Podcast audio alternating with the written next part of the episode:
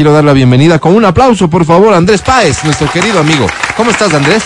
Gracias, eh, muy complacido de estar aquí contigo, Álvaro, y con todos los miembros de este programa La Papaya, que, del cual soy fan, además. Gracias, Andrés, Gracias, querido. Oye, eh, ¿cuánto crees vos que quiero profundizar un poco en esto? Es inevitable, me vas a disculpar.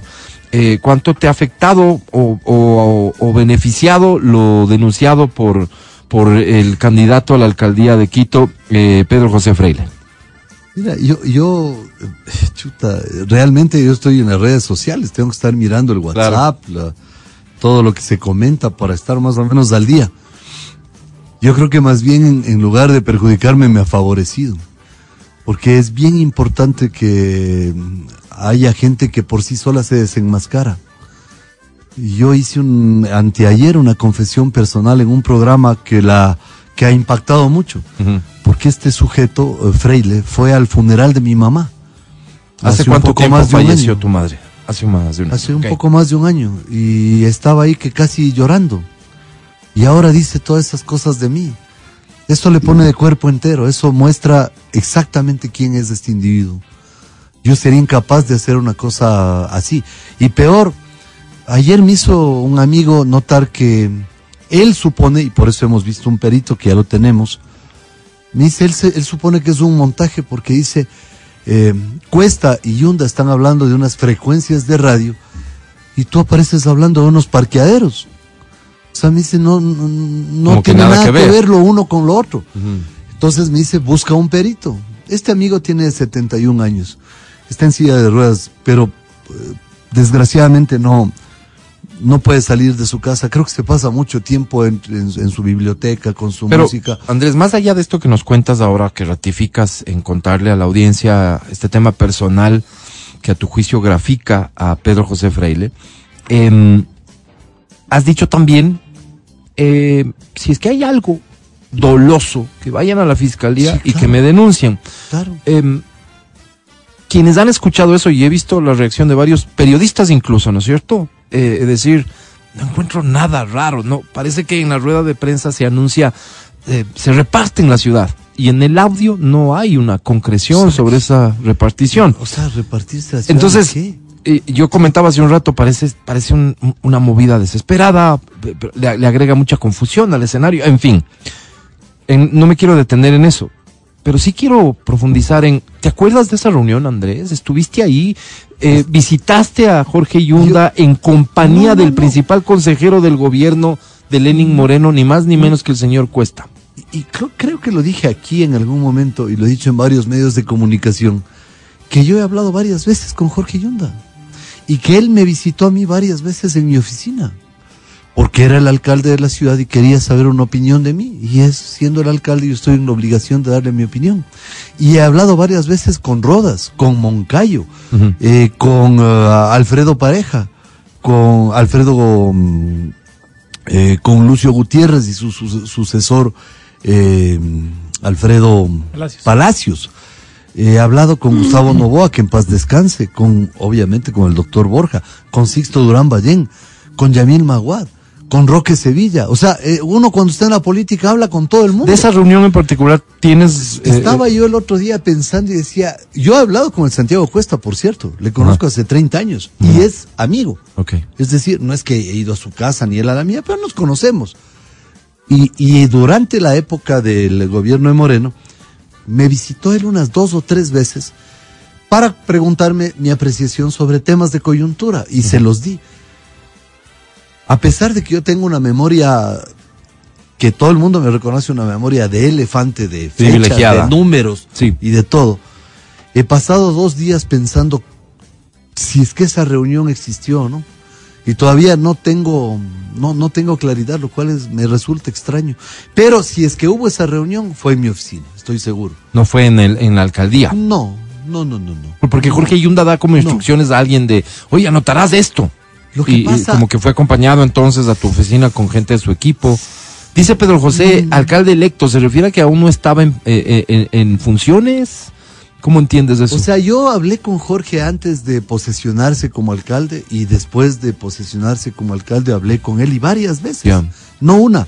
Incluso Jorge me pidió a mí que le patrocinara como abogado, a lo que yo me negué. Cuando, cuando el tema de las, de las pruebas. Un tema que no, no era el, del de las pruebas, algún tema puntual de- del, del municipio. Y le dije, mira, esa no es mi área, yo hago laboral. Busca un abogado que sea especialista. Andrés, Eh, pero yo no reniego eh, de la posibilidad. Y además, te lo digo, sí. si es que mañana Yunda fuera elegido y me volviera a pedir una opinión, se la volvería Bien, a dar.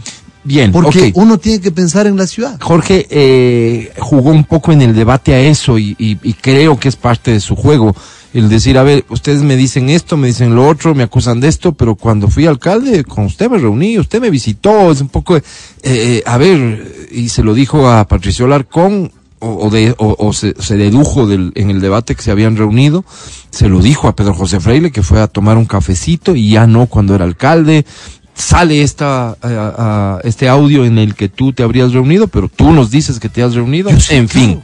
Sí, creo sí, que lo importante no es eso, porque en efecto se trataba de un alcalde y el alcalde se tiene que haber reunido no sé con cuántos miles de ciudadanos y personas de distintos sec- sectores. Imagínate cuando ¿Cuál es tu alcalde, opinión ¿con de Jorge Yunda? que reunirme?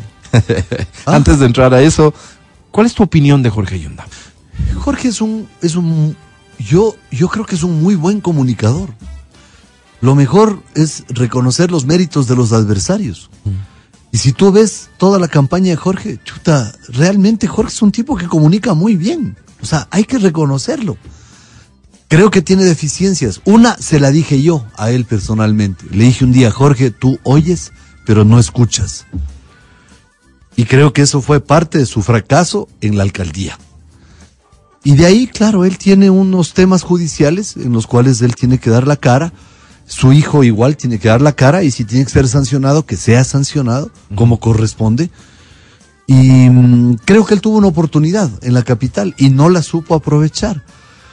Fundamentalmente porque él es un hombre que oye, pero no escucha. Varias Andrés. cosas que yo le dije no me quiso escuchar. Sí. Tú reconoces el mérito de tus opositores. ¿Cuál es el mérito que tiene Pedro José Freile? Mira, quizá este no es el momento para mí personalmente de hablar eh, de una cosa así. Y te lo confieso golpeado. como ser humano, porque eh, después de escucharle a él el día martes todo lo que dijo, y después de Hay, hay muchas fotos de ustedes abrazados, digo, Sí, más sí, allá de esto que nos cuentas claro, de... O sea, porque él estuvo en la campaña del 2016, 2017. Ujú. Él estuvo inmiscuido en la campaña, entonces, claro, hay fotos de, de eso. Yo le conocí a él hace más de 30 años en la Universidad Católica. Él no se graduó en la Católica, se graduó en otra universidad. Yo sí en la Católica, las dos carreras. Ahí le conocí yo, él era uh, dos o tres años menor que yo, en la universidad. Y no le había visto hasta las manifestaciones en la Shiris, literalmente, que estoy hablando del año 2015. No le había visto más de 20 años. Y después de escucharle el día martes, me quedó un sinsabor, porque supongamos que tú y yo somos amigos. Tu mamá se muere. Yo voy al funeral de tu mamá, te abrazo a ti, a tus hermanos, a tu papá. Y un año después digo que tú eres la peor basura de la tierra. O sea, quizá este no sea el momento en donde yo con objetividad pueda darte una respuesta. Esa que confusión que, sientes es la confusión Porque que yo creo yo que, estoy que- atravesado por, por sentimientos No, es- que, es me, humano, es humano. que me, que me merman objetividad para hablar de eso. Andrés, eh, estamos llegando a las definiciones, me refiero al electorado, porque todos sabemos que el, el porcentaje de, de- de indecisión ah, se ha mantenido muy alto en, en- en esta campaña. No sé, mm, en comparación a otras, creería que más. Eh, pero se acerca el día de la elección y la gente va a tener que ir tomando una decisión. Entonces, esta movida mismo, no, perdón por, por llamarla así, pero perdón a Pedro José, eh, parece ser algo eh, relacionado con la necesidad de que el electorado vaya tomando posición. Entonces digo, me pongo en el supuesto de, sale Pedro José y dice, a ver, voy a sacar esto, entonces con esto me como a dos de mis rivales y, y yo comienzo a despuntar. En esta necesidad de despuntar, en esta necesidad de darle a la gente claridad para que decida quién sí, quién no, yo insisto en esto, porque hay un montón de gente allá afuera que cree que lo peor que le podría pasar a la ciudad es que Jorge Yunda vuelva a ganar la alcaldía. Lo peor que le podría pasar. Y digo, hay un montón de gente. En mi modesto concepto, parte de ese electorado es el que tú te estás disputando con otros candidatos. Sí, totalmente. Por eso insisto en la pregunta, ¿qué piensas de Jorge Yunda? ¿Piensas que sería muy malo para la ciudad que Jorge Yunda gane? Yo pienso que Jorge eh, tuvo una oportunidad y la desperdició. Y fue una gran oportunidad porque él pudo acumular mucho capital político durante la pandemia y desgraciadamente lo sacrificó por los escándalos y las situaciones que se dieron. En temas en los que obviamente yo no soy el juez ni el tribunal penal para pronunciarme, Claro. pero él tiene que dar la cara ante la justicia. De hecho, uh, ya ha sido procesado judicialmente y también por el Tribunal Contencioso Electoral que le quitó los derechos de ciudadanía. Oye, ¿has hecho un análisis de si él podría tomar posesión en caso de que gane? O sea, todo depende del Tribunal Contencioso Electoral, porque hay un recurso horizontal que se ha presentado, porque Ajá. hay una sentencia cuyo contenido ya no puede ser modificado. Pero él a esa sentencia pide una aclaración. Esa aclaración puede esclarecer, valga la redundancia, un punto solicitado por el litigante, pero no puede cambiar la resolución en sí misma. Por lo tanto, Por lo tanto, él no tiene derechos políticos Y no podría el tomar contencioso posesión. electoral si se pronuncia y le dice, usted ya esa sentencia, o sea, le despachan el recurso y queda ejecutoriada la sentencia, entonces ya Jorge no puede ejercer sus derechos uh, y en ese caso, ese- ¿cómo no se resuelve? no ¿Cómo se, se puede posesionar. ¿Y cómo se resuelve? ¿Quién sería que- el alcalde? Si es que es antes de la posesión, no se puede posesionar. Si es después de la posesión, no puede ejercer el cargo de Pero, alcalde. ¿y cuál sería el alcalde en caso de que esto suceda antes de la posesión? ¿Quién, quién Yo sería he alcalde? sostenido la tesis de que tiene que ser el que quede segundo, porque hay personas que han postulado para la misma dignidad de alcalde. Es ¿Y en algún lado está escrito eso? ¿Que ese podría no, ser no, el camino? No está, no está, pero Hay un vacío pero jurídico. hay que aplicar el artículo 18 del Código Civil, las reglas de la interpretación. Eh, hay que aplicar ese artículo, fundamentalmente ese artículo, y los jueces tienen que someterse a lo que dice el artículo 18. Oye, pero en esta Civil. teoría entonces llegar segundo sería ser alcalde. ¿Y, y quién va segundo en tu en tu lectura de lo de cómo van las cosas? Si lo digo han de decir que quiero hablar de mí mismo, me han de criticar. o sea, si lo digo, se explica por qué las maniobras desesperadas. ¿Tú estás por encima de Pavel Muñoz? Sí, ¿Sí? Claramente. ¿Pavel Muñoz no está en competencia? mira, yo creo que reconociéndole los méritos a Pavel, yo creo que él tuvo un buen desempeño en el debate del CNE y el debate que tuvimos la semana anterior Sí. también tuvo un buen desempeño. Y él tiene una votación cautiva de la lista le 5 pertenece que al- lo peor que podemos hacer es ignorar que tiene su Así votación. es, no, no. Y tiene una votación importante porque el correísmo sigue siendo una Sí, fuerza en la ciudad de, de Quito. Pero es una fuerza marginal ya. Ahora ya es Eso. una fuerza minoritaria porque yo creo que el 80% de la población no coincide con Los los, postulados del correísmo. ¿Y por qué en el voto correísta hay un fraccionamiento? Mira, ahí entra Luisa Maldonado con Claro. su propia gente, Claro. María José Carrión con su propia gente, Claro. Jorge Yunda con su gente, Pavel Muñoz con su gente, y por ahí también la señora Jaramillo, que tiene sus, sus electores, que son más o menos de ese tipo de. Votante. Y en, el, en, en el, en, en ese tipo de votante también podría entrar una parte de la votación de Natasha Rojas de Unidad Popular. Es decir, hay un gran fraccionamiento en ese segmento, lo cual obviamente me favorece. Pero en el otro lado también hay gente muy valiosa como Luz de Elena, como Patricio Alarcón, que también tienen Oye, y si no es por el episodio del martes, vos terminas haciendo una campaña en la que no hablas mal de nadie. A todos les reconoces un, un- un- un mérito. Eh, absolutamente, es que no tengo por qué hablar de Eso le sorprendió a mucha gente porque vos has sido un político duro más bien, Andrés. Pues, sí, yo he sido un hombre combativo, pero jamás eh, he insultado y jamás he topado la dignidad de las personas. Fíjate, Correa puede revisar todo lo que él y yo discutimos durante 14 años, ahora ya 15. Jamás yo he atacado ni a su familia. Es más, alguna ocasión defendí a su mamá en un debate parlamentario, hasta ahora me acuerdo. Porque la familia no tiene nada que ver con los actos que uno hace. Yo no he sido un hombre de descalificativos, de agredir a nadie. He sido un hombre fuerte y contundente de decir las cosas como son y como las veo. Pero en esta campaña no he dicho absolutamente nada, ni siquiera después de la agresión del martes Ajá. he pronunciado una Prefieres palabra. Evitarlo. Muestra de eso es lo que te acabo de responder. Mm. Oye, Andrés, lo que analizábamos hace un momento, ¿no? ¿Trabajas o estás, estás em, inmerso en una cueva de víboras? ¿Quién saca audios después de cuatro años? ¿Quién? ¿Cómo? Tú como político, ¿hay un mercado negro? ¿Hay algún un tipo Sí. supermercado donde vos vas y dices, sí. por favor, necesito algo de paz? A ver. ¿qué tienes? Esto, esto, esto, otro, a ver, yo quiero esto. Hay- Y si eso es, ¿Quién hace eso? ¿Los servicios de inteligencia? ¿Qui- ¿Quién hace eso? Mira, hay, hay un mercado negro, mu- la mayor parte de eso, el 95% es mentira, es falso, te ofrecen audios, te ofrecen fotografías comprometedoras. Pero yo jamás voy a caer en eso porque yo creo que hay que elevar el debate en la política. Los electores en la ciudad de Quito lo que quieren es saber cómo va a resolverse el problema de la basura, del tráfico, de la delincuencia, del desempleo. No quieren pues eh, eh, que, uno le esté diciendo al, al, otro, eh, tú eres flaco y el otro yo soy gordo y, y tú eres alto y tú eres pequeño. O sea, no es lo que esperan los electores, pero la campaña sucia yo creo que se ha radicalizado en el país por efecto también de las redes sociales, porque esto que pasó el martes, sin redes sociales, no hubiera tenido ninguna trascendencia, porque los canales van, los periódicos van, dicen, ¿y esto qué es? Antes de sacarlo al aire lo Claro, van a ver. Lo van a revisar. Mm. Ah, usted está, usted dice que hay una denuncia, pero no va a denunciar. Entonces, ¿qué mismo es lo que usted Sí. quiere? ¿Nos quiere utilizar? Los canales dicen, ah, no, esto no, esto no. Yo no me presto para, para esto. Pero yo lo que creo es que a la gente le interesa muy poco el tema de que hayan audios, una foto de una persona en una situación incómoda o comprometedora. Lo que la gente quiere es, vea, yo salgo a parar la olla. Dígame cómo hacer para yo salir sin que me roben. Dígame cómo hago yo para poder efectivamente obtener un trabajo. Dígame cómo hago para que mis hijos estudien y tengan educación de buena calidad y tengan una vida mejor que la que yo he tenido. Así me parece que es lo que la gente y, piensa. y- y básicamente yo eh, lamento, o sea, te expreso una disculpa pública y, al- y, sobre todo a la audiencia, porque nos hemos enfrascado en estos temas que tienen más que ver con la política que con la propuesta del candidato, pero repito, mi lógica es, la gente está tomando decisiones y estos sí, son sí. los detalles a través de los cuales la gente podría tomar una decisión. supuesto.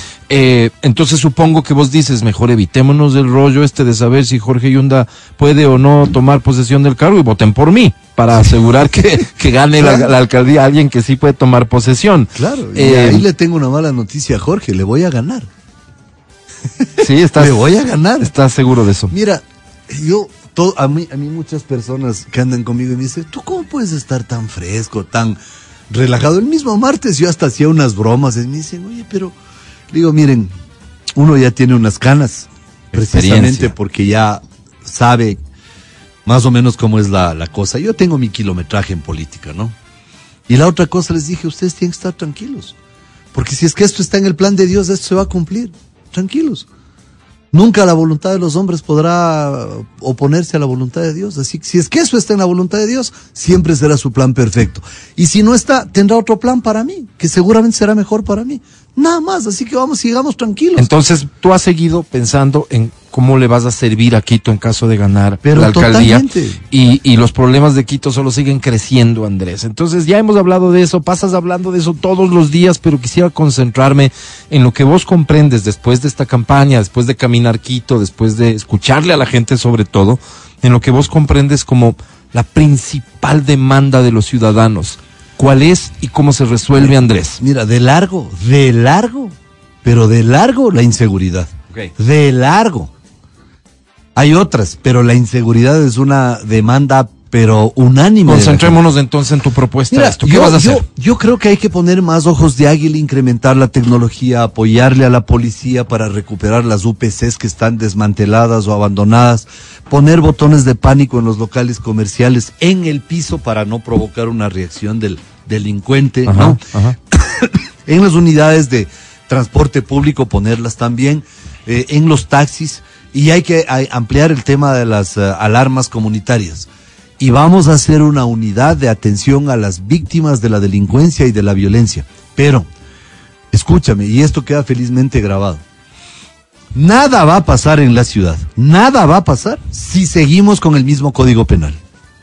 O sea, aquí podemos poner un millón de cámaras y tener un millón de policías, que si tenemos el mismo código penal, aquí no pasa es nada, como dicen en mi barrio. No, aquí no pasa nada. Porque la policía te hace un operativo de dos meses para capturar a una banda de malhechores, asaltantes de casas.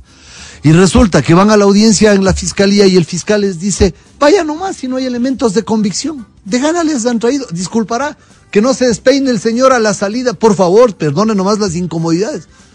O sea, mientras el garantismo chavista esté vigente en el Ecuador, desde la perspectiva penal, aquí no va a pasar. La pregunta de nada. cajón entonces es eso, por eso no te compete Andrés, ¿cómo nos vas a organizar como Ah. ciudad? Porque entiendo que por ahí va la cosa Claro. para exigirle a la asamblea que inmediatamente comience el trámite de reforma a, Yo, a yo ya esa tengo ley. un proyecto de ley que lo presenté el 3 de enero, arrancando la campaña.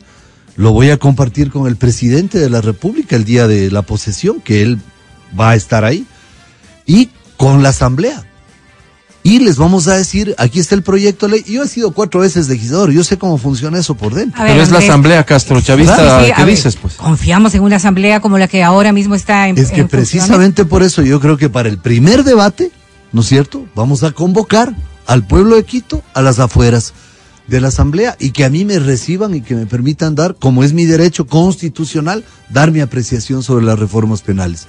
Si hacemos una convocatoria y le ponemos medio millón de personas fuera de la asamblea, yo creo que esa asamblea va a pensar Se muy bien entre votar por los delincuentes o votar por los ciudadanos. Mira, yo voy a los barrios más pobres, Verónica. Y en los barrios más pobres, les digo, ¿cuántos de ustedes quisieran ir ese día a pedir permiso en su trabajo? Unánime, la gente levanta la mano. Yo voy. Y si ese día realmente hacemos una gran movilización, le decimos a la asamblea, o ustedes están con la gente o ustedes están con, están con los delincuentes. Aténganse a las Eso es política y en eso eres bueno. Es que, mira, sin ser yo autoridad, he movilizado a la, a la- a la gente. Siendo autoridad, voy a tener mayor legitimidad para una convocatoria, que no es por mí, ¿no? No es para defensa mía de que me han acusado y yo me voy al juzgado a rendir una declaración, no. Es para defendernos de la delincuencia. Ok. Con esa normativa es imposible. Andrés, eso va a depender de la asamblea independientemente de que se logre, logre ejercer presión y que el trámite se lleve a cabo. Van a tomar unos meses para que termine aprobado y se convierta en ley de la República. Mientras tanto, eres alcalde, sigues en funciones. En, ¿Dentro de qué periodo de tus funciones vas a, a ejecutar todas estas acciones de fortalecer, de, de, de comprar tecnología, de instalar más, etcétera? Primero seis meses. ¿Se puede? Es que, es que mira, hay que entender una cosa. eh, el- el- yo como alcalde, primero voy a ser acosado por las mafias del municipio a las que yo voy a entrar a quebrar. Ah, y, a, y a eso quería llegar porque una de las cosas que más, am, yo creo que coinciden muchos de los candidatos, y no solamente en la alcaldía de Quito, lamentablemente, sino en un montón de organismos provinciales y seccionales, es esto. Cada, cada candidato, o más bien, cada alcalde posesionado ha ido con su propio equipo de trabajo, y no me refiero pues, a 20 personas. Esto ha hecho que el municipio se vuelva quizás inmanejable. O sea, es, es una institución complicada, pero cuando hay liderazgo se puede manejar todo. Ahora, eh, mira, hasta en, la, eh, hasta en la selección de fútbol ecuatoriana ha habido episodios en donde sin un entrenador con liderazgo los resultados no han sido los deseados. Vino Alfaro y tuvo un liderazgo, o el Bolillo Gómez, o el profesor Maturana. Porque hay o que el mismo- escoger bien a los jugadores.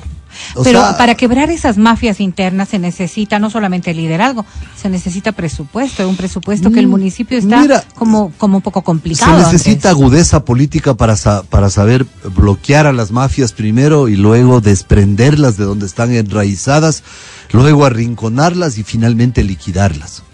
Es, es un proceso como todos los procesos políticos, pero hoy van a haber dos frentes de lucha. Por un lado, las mafias del municipio y por otro lado, un grupo de concejales que no van a estar felices de no tener cupos de contratación, ni administraciones zonales manejadas por ellos, ni funcionarios puestos por ellos, ni empresas públicas manejadas por ellos. Entonces, ellos tampoco es que van a estar contentos, no digo todos, pero un grupo de concejales van a comenzar a presionar. Entonces, Segunda cosa, durante los seis primeros meses tiene que haber un proceso que en estrategia se llama acupulación de capital político, ¿no? Así como después del 5 de febrero, yo tengo que entrar en una fase de la estrategia que se llama afianzamiento de la victoria. Luego de la posesión se entra en un proceso que se llama acumulación de capital político. Y cuando yo tengo capital político, Seis meses. en seis es meses, o cuando sea, a se diciembre, decisiones. a diciembre, yo ya debo haber tomado decisiones en seguridad, ya debo haber resuelto el problema del Inga y de la basura, o sea, ya tiene que estar la máquina funcionando. Dinos que el metro va a estar operando, por favor. Es que, mira, el metro no opera por una razón, porque no tiene el sistema de recaudo. Pero yo te cuento una cosa que es gravísima, Álvaro.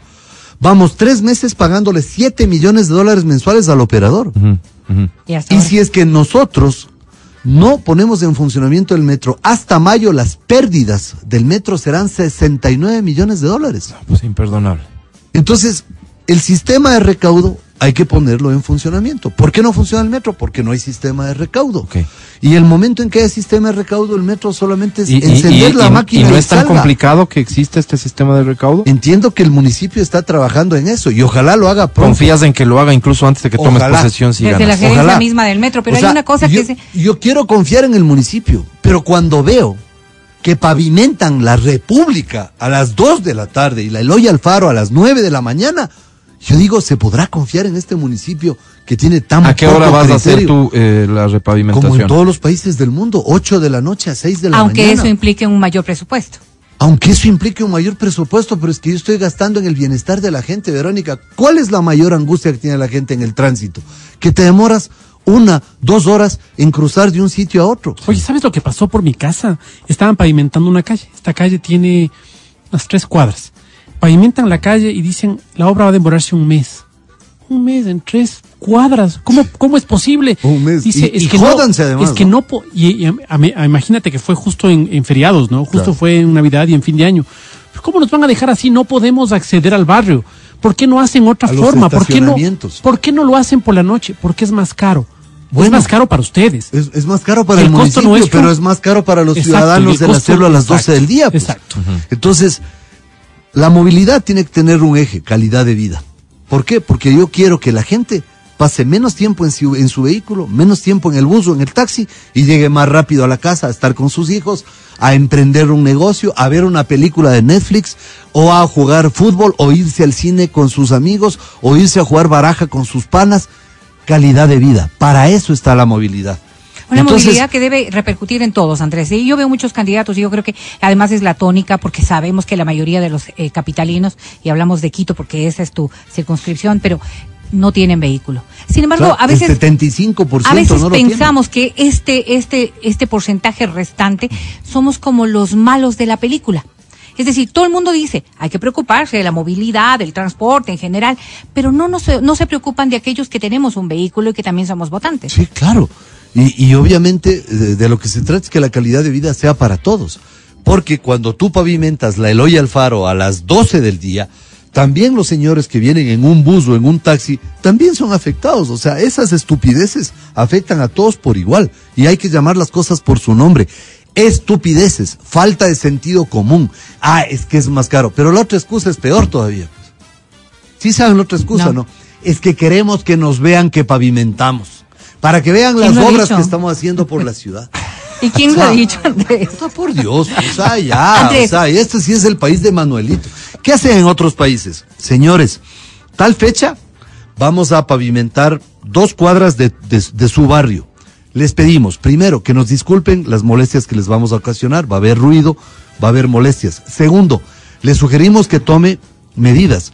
Tercero, si es que usted puede en esos días irse donde su hija, donde su hijo, donde un pariente, donde un amigo a descansar para que nuestras obras no le perturben, por favor, hágalo y nosotros estamos dispuestos a ayudarle. Cuarto, las vías de desvío son estas, estas, estas. Eso se hace, ¿sabes qué van? Personas con credencial del municipio, casa por casa, informando, dialogando. Entonces la gente dice, bueno, A ¿y los cuánto va a durar? principales afectados, ¿Sabe claro. qué? Vamos a hacer por la noche, va a ser más rápido. ¿Cuánto va a ser? Cinco, bueno, ya, voy a sacrificar cinco noches. Por último, el viernes invito a mis panas, de aquí nos tomamos unos tragos y, ya como que pase el ruido. O sea, cuatro noches en total, pero voy a tener una calle chévere. ¿Cuánto va a durar la calle? Bueno, con el material, 20 años. Ah, no, vale la pena el sacrificio. Pero si hacen lo que haces en, la hacen en tu barrio, un día, pururum, uno sale a la calle y ya están las máquinas. ¿Y cómo así? ¿Qué cosita? ¿No? ¿Y qué cosita? Y, y uno están las máquinas ahí y los empleados Y- y, todo, y- como es Ve, lógico- aguante, aguante, déjeme sacar el carro. Las personas con las que tienes que interactuar no están capacitadas para interactuar. Pues. O sea, Son personas que es- saben hacer su trabajo Claro, seguramente. Que no es su sé, a mí tarea, me pues, no es su aquí, tarea, yo tengo no que es su tarea. comenzar a hacer. Claro, no. Vea, y mi carro, apure, breve, breve, saque el carro, porque si no ya. O sea, así es. O sea, no podemos hacer Ok, hasta tontas y a Andrés, locas, ¿no? Las oye, yo, yo te quiero agradecer mucho porque nos has permitido aclarar un episodio que a muchos sí nos, no- no- nos resulta, nos resultaba inquietante, ¿no es cierto? Y, y y te voy a decir una cosa, me parece, y hice un comentario sin siquiera estar al tanto de la agenda y que, y que eras tú el que venía, y en esto estoy siendo 100% honesto. Em, creo que todo esto termina por beneficiarte al Sí, final. sí. Pero estamos en momento de estamos en momento de definiciones y las definiciones van a girar por un montón de cosas, un montón de cosas, Andrés. Eh, detalles que a veces la política deja pasar y ahí es donde tienes más experiencia. ¿no? Sí. Estos años te, te han, te han permitido Claro. entender cómo es que sucede en la cabeza de las personas cuando llegan a decir, a ver, por ella o por él, por ella o por él. ¿No es cierto? Vas a jugar con eso en los últimos días Que de es campaña casi un seguramente. 20%, ¿no? Claro. Que se decide frente a la papeleta. Y en estas circunstancias, ese es el, el porcentaje que va a decidir quién es el alcalde. Sí. ¿no? o sea, Con tanta dispersión, evidentemente eso Pero va a mira el suceder. discurso de Luz Elena. Luz Elena dice, Quito merece una, una, candida- una alcaldesa mujer. ¿Y por qué no se aglutina en mi tendencia? Y tú más o menos estás en la misma tendencia. ¿Por pues, qué no optar esa- por esa y- Por eso digo, es que la gente va a llegar, por ella o por él, sumar por algo. ella o O sea, por él. ¿Qué tenemos que aglutinar si no podemos renunciar a una candidatura cuando el código impide que se pueda hacer cosas de estas? Si yo me lancé como candidato, yo creo que hay un respeto al electorado también, porque a mí eso sí me choca mucho, que vengan a estas alturas a decirnos... Ah, la- la unidad ya cuando está la papeleta unidad, hecha. Sí, sí, sí, porque eso debió haber sido una medida ¿Cómo vas a cerrar campaña, Andrés? O sea, hablar de unidad y, y dinamitar la unidad es una cosa de muy mal gusto para los electores y es una falta de respeto a la gente. No puedes hablar de unidad y enseguida dinamitar la unidad. No, o sea, eso no se debe hacer. Eso no es correcto. La política tiene que recuperar esos códigos de conducta que los tuvo hasta hace 15 años que llegó al país, desgraciadamente, ya saben quién, y acabó con todo tipo de código de conducta. Yo les he dicho el, el día martes una reflexión. Hasta en las cárceles, pues, hay códigos de conducta. Entre los delincuentes que están presos. No puede ser. Pero bueno, vamos a cerrar con una caminata que arranca el día lunes hasta el día jueves. Caminando y caminando. Vamos a caminar por todos los barrios de Quito en un trazado que estamos decidiendo. Porque tampoco he visto tu cara por todo lado, en todas partes. Es decir, no ha sido una campaña agresiva como sí de otros candidatos. O más presencia así. publicitaria Porque en general. Porque ha sido una campaña muy modesta, de muy limitados No hubo eh, plata. recursos. No, no hubo nada. No sea, apostaron por Andrés Páez. No, no, pero sabes que en el fondo es mejor porque primero la victoria será más grande. Y segundo, Menos porque no le deberé a nadie. Ajá. Nada. O sea, y lo que se ha hecho, se ha hecho con el apoyo de amigos de verdad, panas, panas. Y ya, con eso vamos a trabajar. Pero yo el otro día estuve pensando y les decía, tranquilos, la victoria será más grande. Pero es que ah, la victoria será más grande, hay que confiar. Vamos, sigamos y concentrémonos. Y ahorita estoy enfocado como si estuviera en el último lugar. Enfocado en trabajar, trabajar, trabajar y proyectar lo que la gente quiere escuchar, que además es la necesidad de un liderazgo para esta ciudad. Mira, una ciudad capital sin liderazgo, ahí está el resultado. Así quiero cerrar la entrevista a Andrés. Quito perdió el espacio que tenía eh, dentro del país, un espacio que incluso en algún momento fue eh, eh, internacional, una referencia en, en varias cosas. Quito, una ciudad que marcaba la, la- la pauta en comportamiento ciudadano sobre todo, y hoy creo que los quiteños dejamos mucho que desear en un montón de cosas. Hay que recuperar desde el amor por la ciudad, el compromiso por un buen comportamiento, hay que recuperar de todo y eso requiere y demanda de liderazgo, Andrés. Sí, totalmente. Ese es tal vez el reto más delicado que tienes, ¿no? O sea, recuperar un liderazgo y defender la ciudad, porque desgraciadamente es un objetivo paramilitar nuestra capital y volverá a ser atacada. Y si es que Y ya lo han anunciado, por supuesto, ya lo han anunciado. Y yo creo que el ataque va a ser en junio. A ver, ¿Ah, ¿dónde sí? les firmo? No, no, no, ya lo ha dicho. Sí, sí, ya lo ha dicho, ya lo advertido. Serás alcalde para entonces. Sí, claro, pero yo saldré a defender la ciudad, pues. En persona saldré a decirles, a ver, ¿qué cosita? ¿Quieren venir a protestar? Ah, protesten. Si me rompen un vidrio y me pintan una pared, se ven conmigo. Porque tenemos que defender a nuestra ciudad, pues. No vas a salir con canastas de alimentos. No, ni colada morada, ni pancitos, no, no. O sea, vienen ustedes a protestar. Yo no soy sponsor de ustedes, pero respeto su derecho a, a- a protestar. Protesten. Les doy las motos para que les acoliten, que no es, no, no, no, no eh, obstruyan toda la vía, pero que vayan por un sitio, caminen, griten, digan todo lo que quieran. Si quieren gr- gritar contra mí, desahóguense, digan todo lo que quiera de mí, no hay problema. derecho pero democrático. no dañen la propiedad pública ni la propiedad privada. Gracias, Andrés. A ustedes, muchas gracias y un gran abrazo a los oyentes de Exa y de La Papaya. Gracias, señor. Porque veas que estoy entrenado, mira. Sí, señor. Sí, señor. Corte, volvemos. el podcast del show de la papaya. Con Matías, Verónica, Adriana y Álvaro.